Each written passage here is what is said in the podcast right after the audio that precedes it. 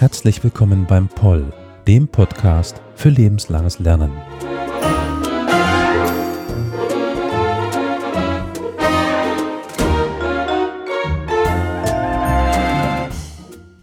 Die Geschichte der Sowjetukraine in den 1920er Jahren stellt die engste Verbindung zwischen sowjetischer Herrschaft und ukrainischer Nationsbildung dar, die es je im 20. Jahrhundert gegeben hat. 1922 gehörte die ukrainische sozialistische Sowjetrepublik zu den Gründungsrepubliken der Sowjetunion, neben Russland, Belarus und der Transkaukasischen Republik. 1936 wurde die Ukraine in Ukrainische Sowjetische Sozialistische Republik umbenannt. Ihre Geschichte in den 1920er Jahren ist geschichtswissenschaftlich ein ausgesprochen interessantes Thema. Die Bolschewiki aus Moskau förderten die ukrainische Nationsbildung in der Sowjetrepublik im Rahmen einer Politik, die in der Sowjetunion Korenisatia Einwurzelung hieß. Stalin sprach von Nationalisierung und brachte das erhoffte Ziel auf die Formel sozialistischer Inhalt in nationaler Form. Den Menschen sollte der Sozialismus in ihrer eigenen Sprache nahegebracht werden. In der Ukraine nannte man diese Politik schlicht Ukrainisierung. Der Historiker Terry Martin hat diesen Ansatz in einer amerikanischen Analogie als Affirmative Action, als staatliche Förderung bislang benachteiligter Gruppen bezeichnet. Geschichtswissenschaftlich interessant ist dieses Thema aufgrund der Spannungsverhältnisse zwischen Moskauer Zentralisierung und ukrainischer Nationsbildung in einer Union von Sowjetrepubliken.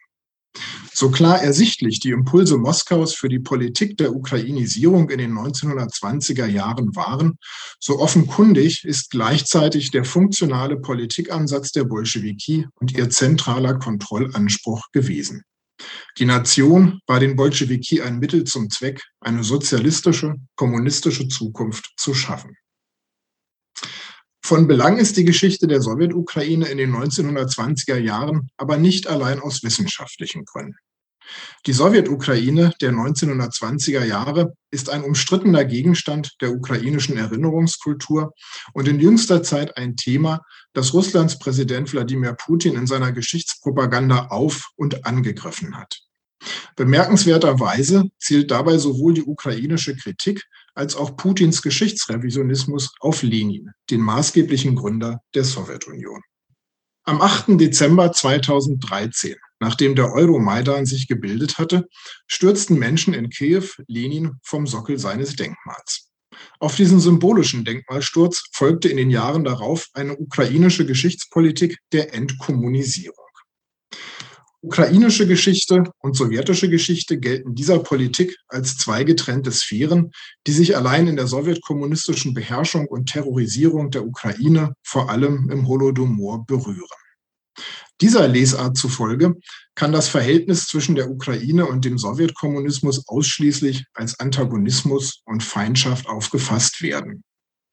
Demgegenüber hat Putin in seiner einstündigen Fernsehansprache am 21. Februar 2022 die Gründung der Ukraine als territorialadministrative Einheit und als Nation als eine fixe Idee Lenins als einen historischen Fehler bezeichnet. Ferner warf Putin Stalin vor, die Vollendung der Zentralisierung der Sowjetunion versäumt zu haben. Die Existenz der ukrainischen Sowjetrepublik über die ganzen sieben Jahrzehnte sowjetischer Geschichte gilt Putin als ein historischer Irrtum. Aus dem Vorwurf, Lenin habe die Sowjetukraine aus dem Nichts geschaffen, spricht Putins Verachtung für die Geschichte und Nation der Ukraine. Die ukrainische Geschichtspolitik und Putins Geschichtsrevisionismus lassen sich auf die Idealvorstellung einer vollkommen souveränen ukrainischen Nation auf der einen Seite und auf Putins Seite auf einen neoimperialen Revisionismus zurückführen, der in den Räumen und Grenzen des alten Zarenreiches denkt. Beide Vorstellungen reiben sich an der spannungs- und facettenreichen Geschichte der ukrainischen Sowjetrepublik in den 1920er Jahren. In der Politik der Ukrainisierung in den 1920er Jahren laufen zwei Stränge sowjetischer Geschichte zusammen. Kriegserfahrungen der Bolschewiki von 1918 bis 1921 und die grundsätzliche Auseinandersetzung um das marxistische Verständnis von Nationen. Im Bürgerkrieg und dem polnisch-ukrainisch-sowjetrussischen Krieg 1920 hatten die Bolschewiki die Einsicht gewonnen, welche mobilisierende Wirkung nationale Vorstellungen entwickeln können. Polnische Truppen kämpften für die Wiedererlangung alter Grenzen aus dem 18. Jahrhundert für das als Staat wiederhergestellte Polen. Ukrainer kämpften für die Gründung eines eigenen Staates. Zunächst gegen Polen in Lviv, dem ehemals habsburgischen Lemberg, sodann im Bündnis mit Polen gegen Sowjetrussland bei der Einnahme Kiews im Mai 1920. Russen, ehemalige zarische Offiziere und Generäle, die den Bolschewiki ideologisch ablehnend gegenüberstanden, meldeten sich angesichts des polnisch-ukrainischen Vormarsches auf Kiew zum Dienst in der Roten Armee. Diese Erfahrungen ließen es dem Bolschewiki angeraten erscheinen, sich mit Nationen und der Frage nach ihrer Zukunft zu befassen. An und für sich hielten die Bolschewiki nationale Fragen für zweitrangig. Als Marxisten dachten sie vor allem in den Kategorien von Klassen wie Bauern, Adel, Bürger und Arbeiter und den entsprechenden Gesellschaftsformationen Feudalismus, Kapitalismus und Sozialismus. Auf dem Weg zur Weltrevolution, die die russische Revolution in den Augen der Bolschewiki zwangsläufig eingeläutet haben musste, kam der Nation allein der Status eines absterbenden Überrests bürgerlich-kapitalistischer Gesellschaften zu. Nichts also, womit man sich lange hätte befassen müssen. Doch die Kriegserfahrungen erteilten eine andere Lektion. Sie lenkten den Blick zurück auf Stalins Schrift Marxismus und nationale Frage von 1913. Darin hatte Stalin sich mit dem Austromarxismus der Sozialdemokraten Otto Bauer und Karl Renner in der Habsburger Monarchie auseinandergesetzt. Die Habsburger Monarchie setzte sich aus verschiedenen Kronländern zusammen. Viele von ihnen waren von Nationalitätenkonflikten gekennzeichnet. Zwischen Tschechen und Deutschen in Böhmen oder Polen und Ukrainern bzw. Ruthenen in Galizien. Die Austromarxisten sahen die Territorialisierung von Nationen als Quelle des Problems an und entwickelten als Gegenvorschlag ein Konzept einer entterritorialisierten nationalen Autonomie in einer Föderation. Nationale Zugehörigkeit von Menschen und ihre politische Partizipation sollte möglich sein, jedoch nicht in die nationale Kennzeichnung einzelner Länder münden. Dies wies Stalin in seiner Schrift rundweg ab und setzte einen groben Klotz von Nationsdefinition auf die juristisch feinfühligen Ausführungen insbesondere Karl Renners. Stalin zufolge sei eine Nation von einem nationalen Volk, einem nationalen Territorium, einer nationalen Sprache und Kultur, einer nationalen Ökonomie und schließlich von allen Angehörigen einer Nation geteilten psychologischen Eigenschaften gekennzeichnet. Volk, Territorium, Wirtschaft, Kultur und Psychologie müssen demzufolge im Raum einer Nation identitätsstiftend zur Deckung kommen, so Stalin. Lenin hatte bereits im Ersten Weltkrieg nationale Politik als Instrument der Dekolonisation in Afrika und Asien geheißen.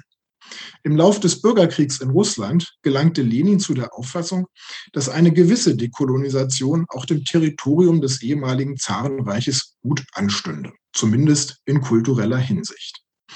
Aus Lenins Perspektive war das Zarenreich ein Vielvölkerfängnis gewesen, in dem die Russen die Rolle des Gefängniswärters inne gehabt hätten. Dementsprechend, so Lenin, sei es nun an der Zeit, die kleinen, im Zarenreich unterdrückten Nationen zu fördern zumindest in gewissen Grenzen, die vor allem kulturell definiert waren. Politik und Ökonomie sollten die Bolschewiki in Moskau nie aus dem Zugriff ihres zentralen Lenkungsanspruchs entlassen. Um die Möglichkeiten und Grenzen von Ukrainisierung in der ukrainischen Sowjetrepublik auszuloten, werde ich im Folgenden die Wirtschaft, den Aufbau von Staat und Partei, die Ukrainisierungspolitik und schließlich die Kultur be betrachten. Beginnen wir mit der Wirtschaft, die von Kriegsschäden und Wiederaufbau gekennzeichnet ist. Krieg und Bürgerkrieg hatten die Wirtschaft in der Ukraine von 1914 bis 1921 schwer gezeichnet. Die industrielle Produktion war fast zum Erliegen gekommen.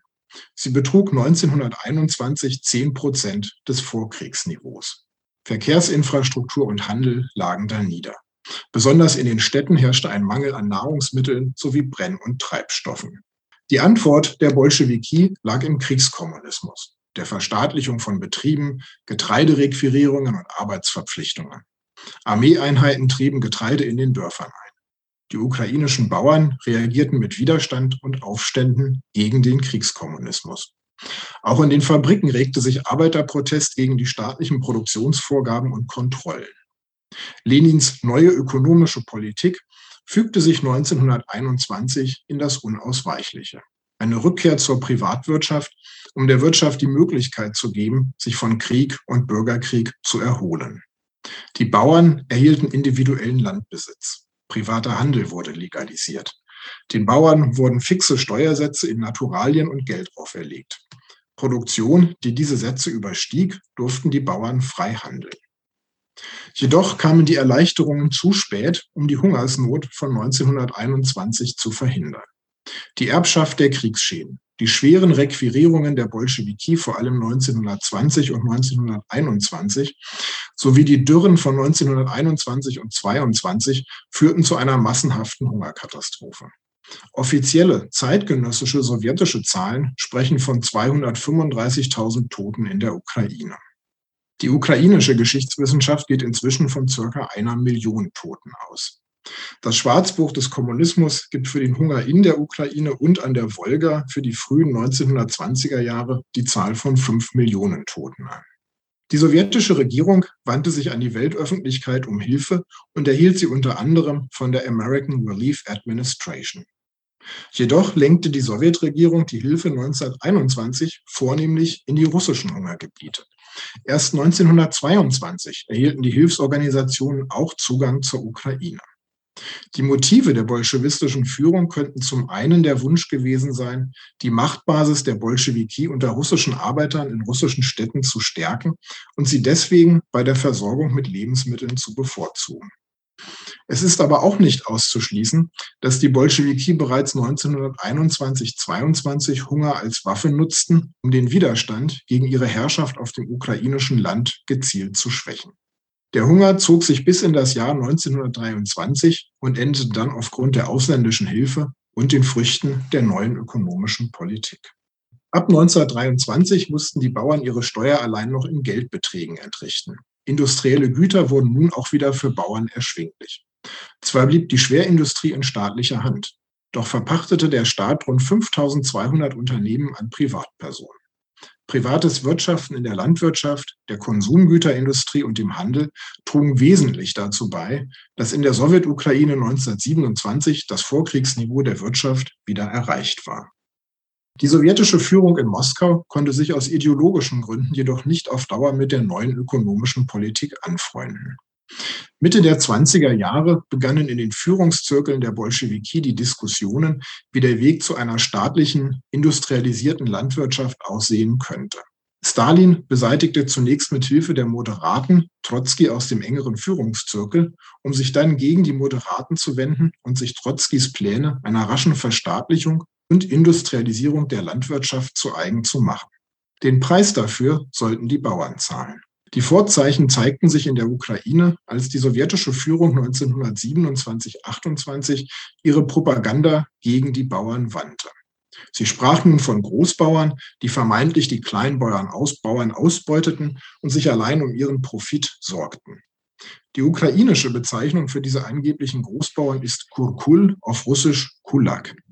Die Zurechnung zur Gruppe der Kurkule war ideologisch getrieben und willkürlich. Sie wirft einen Schatten voraus auf Gewalt und Massenverbrechen, die die Menschen in der Sowjetukraine im Holodomor, dem Hungertod der Jahre 1932-33 erleben sollten.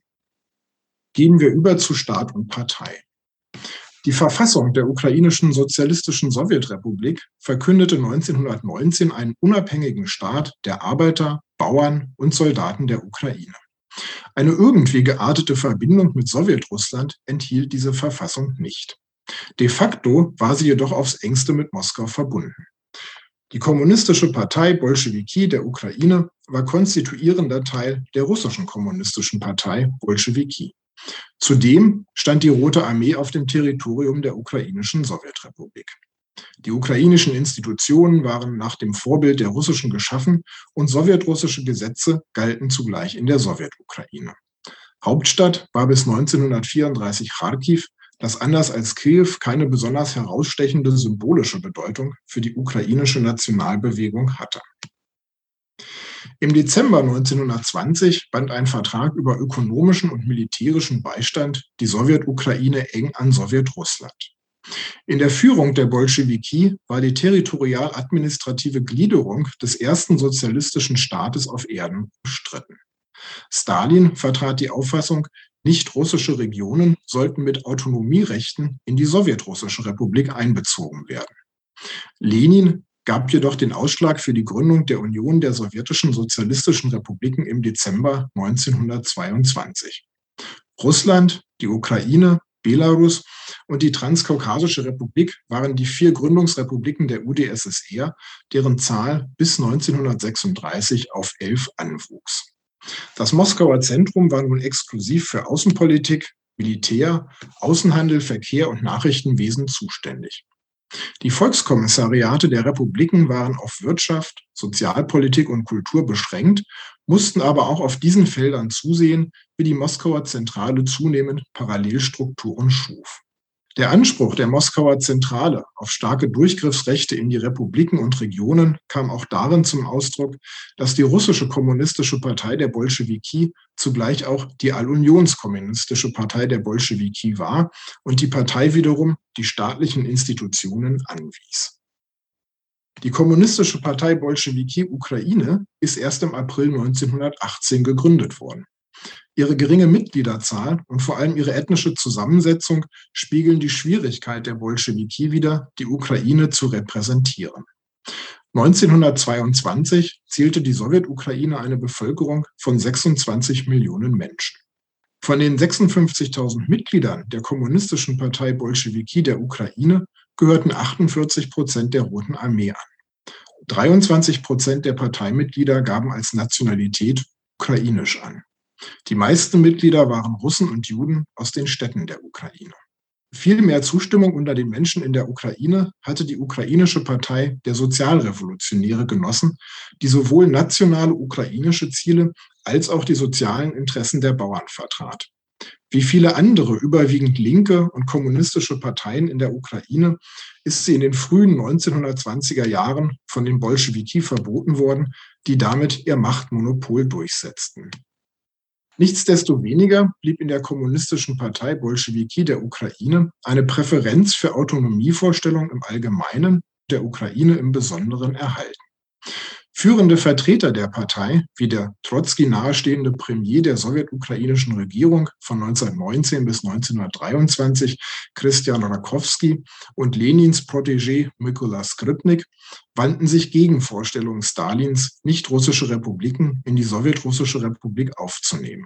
Eine geschlossene Widerstandsfront gegen die Moskauer Pläne stellte die Kommunistische Partei der Ukraine jedoch nicht dar. Die Parteigruppierung aus Kharkiv und Kiew unterstützten Skripnik.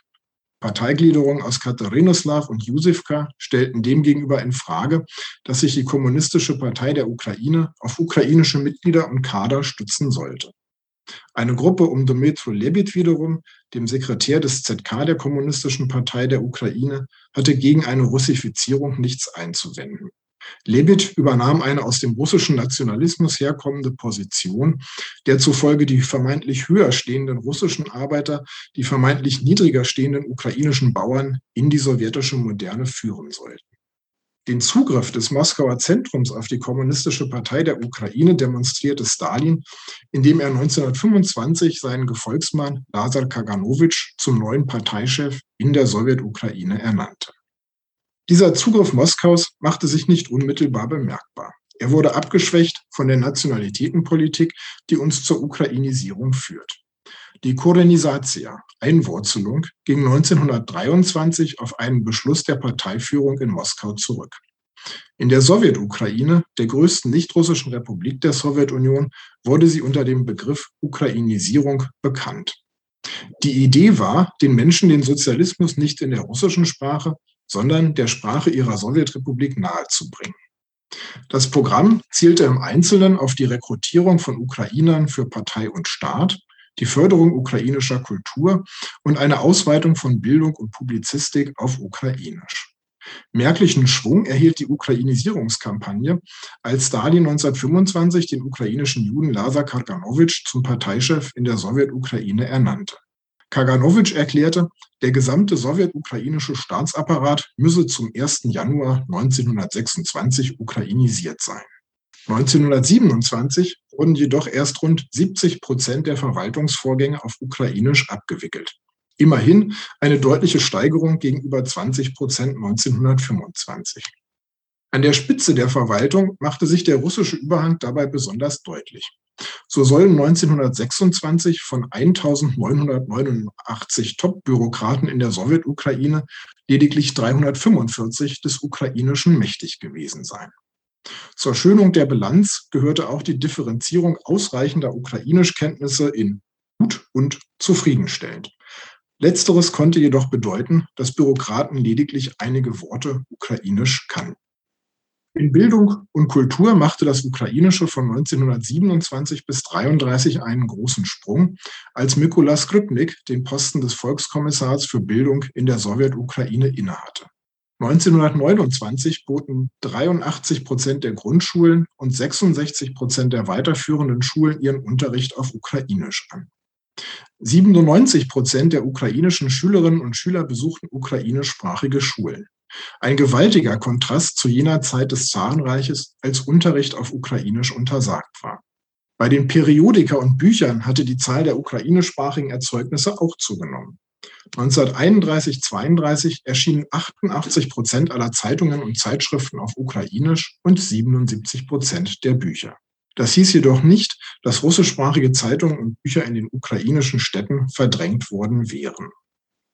Die Geschichtswissenschaft ist unterschiedlicher Ansicht, wie die Ukrainisierung einzuschätzen ist.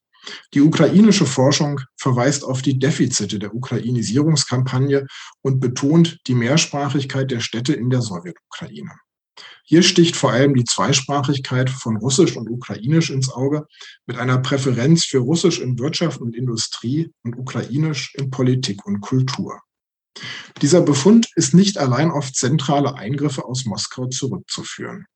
Er findet seine Erklärung auch in den lokalen Voraussetzungen der Ukraine, der Ukrainisierung, insbesondere in den Städten. So hat zuletzt Matthew Pauli die Grenzen der Ukrainisierung am Beispiel von Grundschulen in den Städten aufgezeigt. Auf dem Land wurde ja ukrainisch gesprochen in unterschiedlichen regionalen Varianten.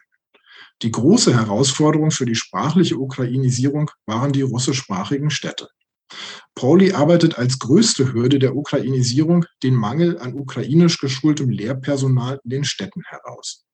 Die Säuberungen ab den späten 1920er Jahren waren hier bereits ein Bremsklotz der Ukrainisierung, bevor die Moskauer Zentrale spät im Jahr 1932 die gesamte Ukrainisierungskampagne aussetzte und sich gegen die ukrainischen Kader wandte. Es gibt aber auch Stimmen in der Forschung, die davor warnen, die Erfolge der Ukrainisierung zu gering zu schätzen. Zu konzidieren ist jedoch auf alle Fälle, dass Stalin selber 1926 davor warnte, die Ukrainisierung mit größtmöglichen Zielen voranzutreiben. Es dürfe, so Stalin, keine Zwangsukrainisierung der russischen Arbeiter in der Sowjetukraine geben. Andernfalls drohe ein ukrainisch-russischer Kulturkonflikt, der die Geltung des Leninismus in Frage stellen könne. Alexander Schumsky, der in den frühen 1920er Jahren Volkskommissar für Bildung in der Sowjetukraine gewesen war, kostete sein Votum für eine volle Ukrainisierung seinen Posten.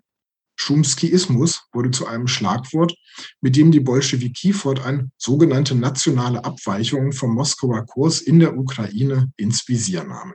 So zwangen die Bolschewiki den Ökonom Michailo Wolobujew seine Thesen vom russisch-sowjetischen Kolonialismus in der Ukraine zu widerrufen. Wolobujew hatte in der Zeitschrift Bolschewik der Ukraine ausgeführt, die Sowjetregierung setze den zarischen Kolonialismus in der Ukraine fort, da Moskau höhere Summen aus der ukrainischen Wirtschaft entnehme, als es in die Sowjetrepublik reinvestiere. Ferner warfen die Bolschewiki 1928 Matvei Jaworski aus der Partei. Jaworski, der das ukrainische Institut für Marxismus-Leninismus geleitet hatte, war der Ansicht, 1917 habe nicht nur eine russische, sondern auch eine ukrainische Revolution stattgefunden.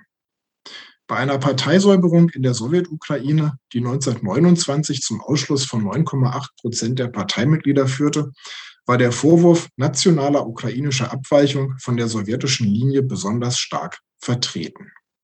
Die ambivalente Bilanz der Ukrainisierung lässt sich auch in der Kultur ablesen, was hier am Beispiel des Films Erde des Regisseurs Alexander Dovzhenko geschehen soll.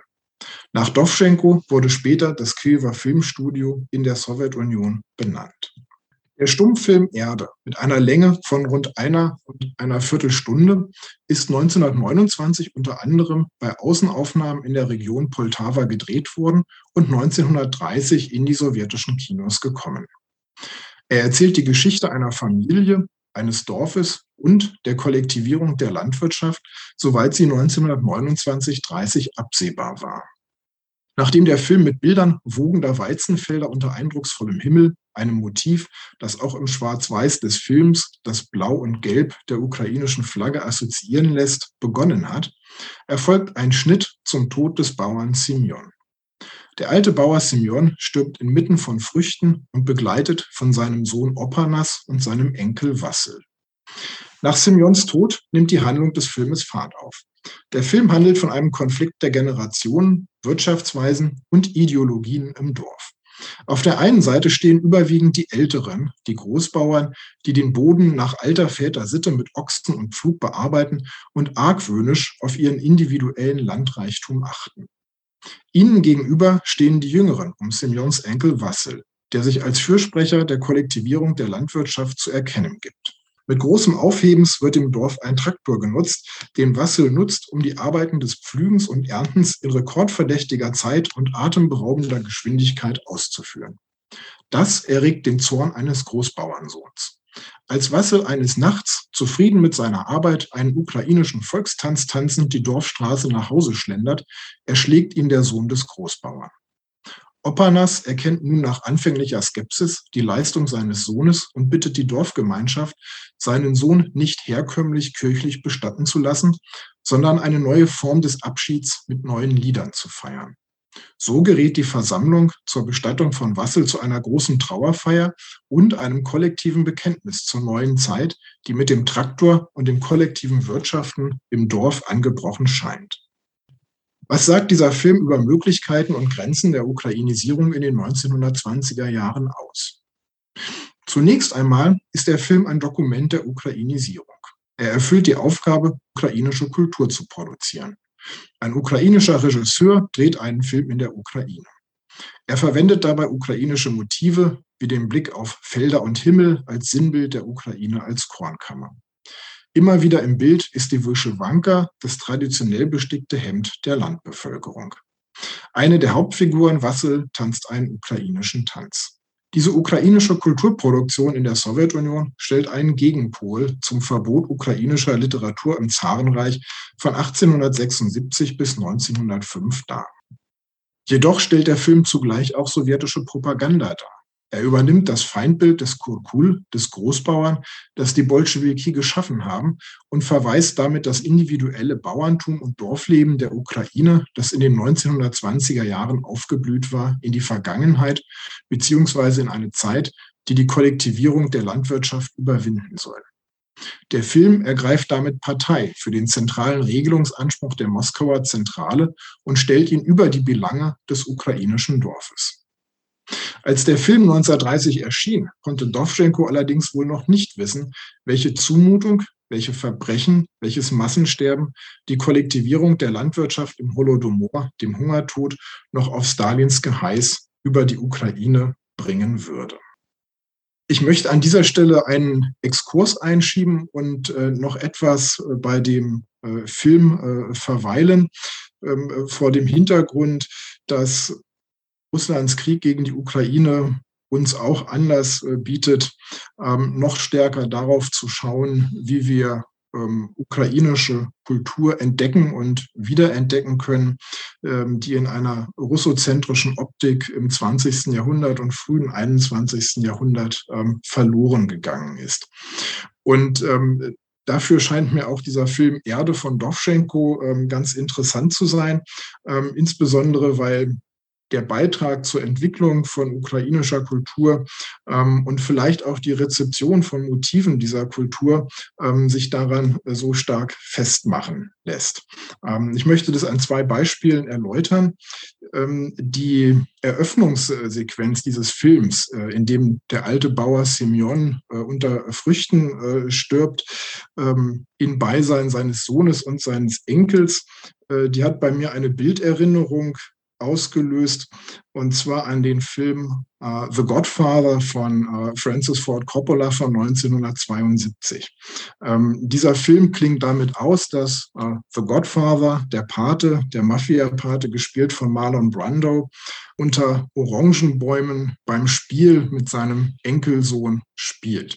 Dieses Bild vom Tod eines alten Mannes inmitten von reifen Früchten und begleitet äh, von einem Enkel. Ähm, das ist ein sehr starkes, das ist ein sehr einprägsames Bild und äh, beide Filme teilen dieses Bild. Ich bin filmwissenschaftlich nicht bewandert genug, um zu sagen, äh, woher Francis Ford Coppola die Eingebung zu dieser Bildkomposition am Ende seines Films hatte. Es wäre mit Sicherheit auch vollkommen verstiegen, ähm, als Osteuropa-Historiker hier eine äh, Rezeption zu postulieren, ohne sich in dem Feld tatsächlich auszukennen.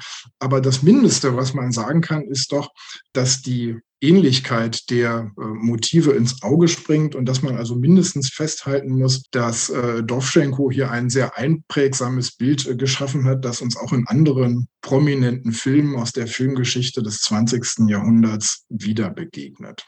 In der Ursprungsfassung ähm, des Films, äh, der ja ein Stummfilm ist, äh, gibt es eine musikalische Begleitung, äh, gespielt von einem großen Symphonieorchester. Und äh, die Musik dazu hat der sowjetukrainische Komponist Levko Revutsky komponiert. Das ist für mich auch eine Neuentdeckung. Die großen sowjetischen Komponisten wie Schostakowitsch, äh, Prokofjew, äh, die sind uns alle bekannt und äh, geläufig.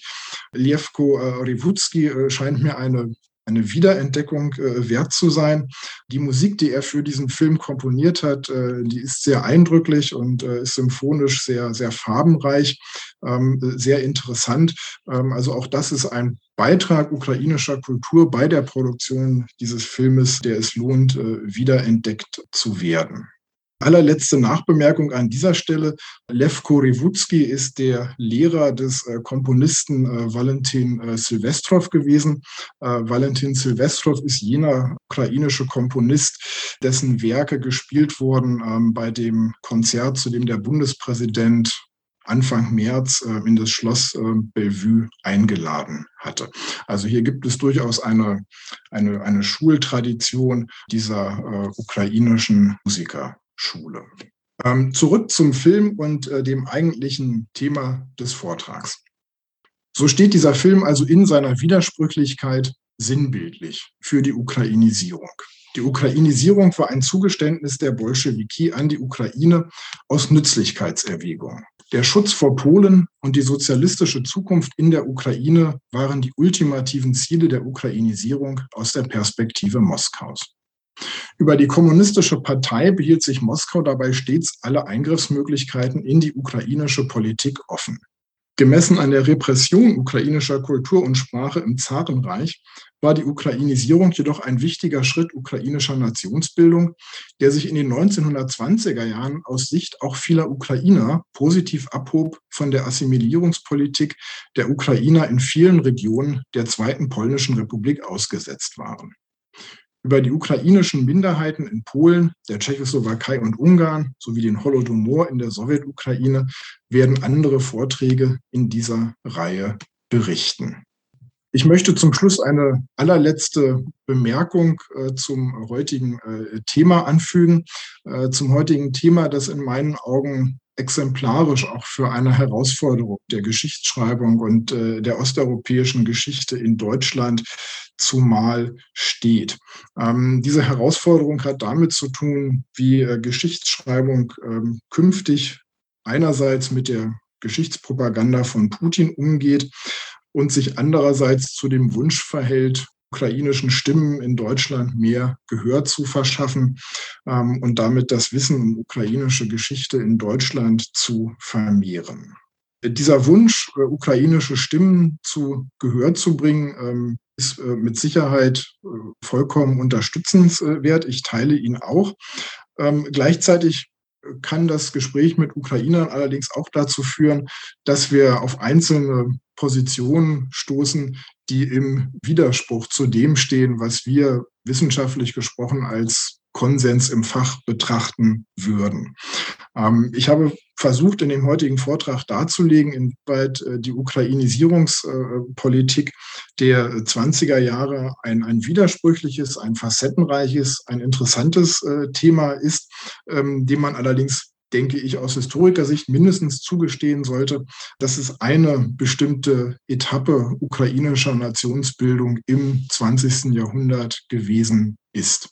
Ähm, das ist in jener staatlichen äh, Dekommunisierungspolitik ähm, der Ukraine in den letzten Jahren äh, so nicht äh, vorgesehen ähm, gewesen. das ist also einer der Punkte, bei dem Geschichtspolitik und Geschichtswissenschaft sich aneinander reiben und das wird für uns in Zukunft eine Herausforderung sein. die andere Herausforderung liegt in der Frage, wie wir mit Putins Geschichtstexten umgehen. Ähm, solange das äh, wirre Texte waren, die äh, für sich äh, standen, konnte man meiner Meinung nach gespaltener Ansicht darüber sein, ob man auf jeden dieser einzelnen Texte unmittelbar reagiert. Seitdem Putin diese Geschichtspropaganda allerdings nutzt, um einen Angriffs- und äh, Vernichtungskrieg äh, in seinem Nachbarland äh, zu rechtfertigen, ähm, stellt sich diese Lage ganz anders dar. Ähm, und es ist deswegen ein denke ich, Gebot von wissenschaftlicher Redlichkeit, ähm, diesen Lügen und dieser Geschichtspropaganda, die ja über verschiedene Kanäle auch in die deutsche Öffentlichkeit eindringt, etwas entgegenzusetzen. und das hat durchaus auch etwas mit dem Thema dieses heutigen Vortrages zu tun. Ähm, wenn Putin von russischsprachigen Menschen ähm, in der Ukraine spricht, dann sollten wir uns auch immer bewusst sein, ähm, dass dieses Phänomen auf einer langen Kausalitätskette beruht. Diese Kausalitätskette fängt an mit den Einschränkungen, mit der Repression ukrainischer Sprache und Kultur im Zarenreich gerade in einer Zeit, in ähm, der die Industrialisierung im Zarenreich große Fortschritte machte, viel Migration in die Städte stattfand, äh, sodass also Städte, die in der Ukraine äh, liegen, damals vor allem von russischsprachigen Menschen mit ähm, besiedelt worden sind. Diese Repression setzt sich ferner fort mit dem Abbruch äh, der Ukrainisierungskampagne im Jahr 1932 und äh, sie findet ihre Fortsetzung darin, dass dann nach dem Zweiten Weltkrieg wiederum eine russischsprachige Migration in äh, Städte in der Ukraine, in der Sowjetunion eingesetzt hat. Das sollte man ähm, Hinterkopf haben, wenn man über russischsprachige Menschen ähm, der Ukraine redet und sich fragt, was sagt ihre Geschichte uns eigentlich heute. Dass es in diesen Städten so viele russischsprachige Menschen gibt, äh, das hat auch sehr viel mit den Einschränkungen ukrainischer Nationsbildung im 19. und im 20. Jahrhundert zu tun. Damit bin ich am Ende meiner Ausführungen und danke Ihnen ganz herzlich für Ihr Interesse und Ihre Aufmerksamkeit. Thank you.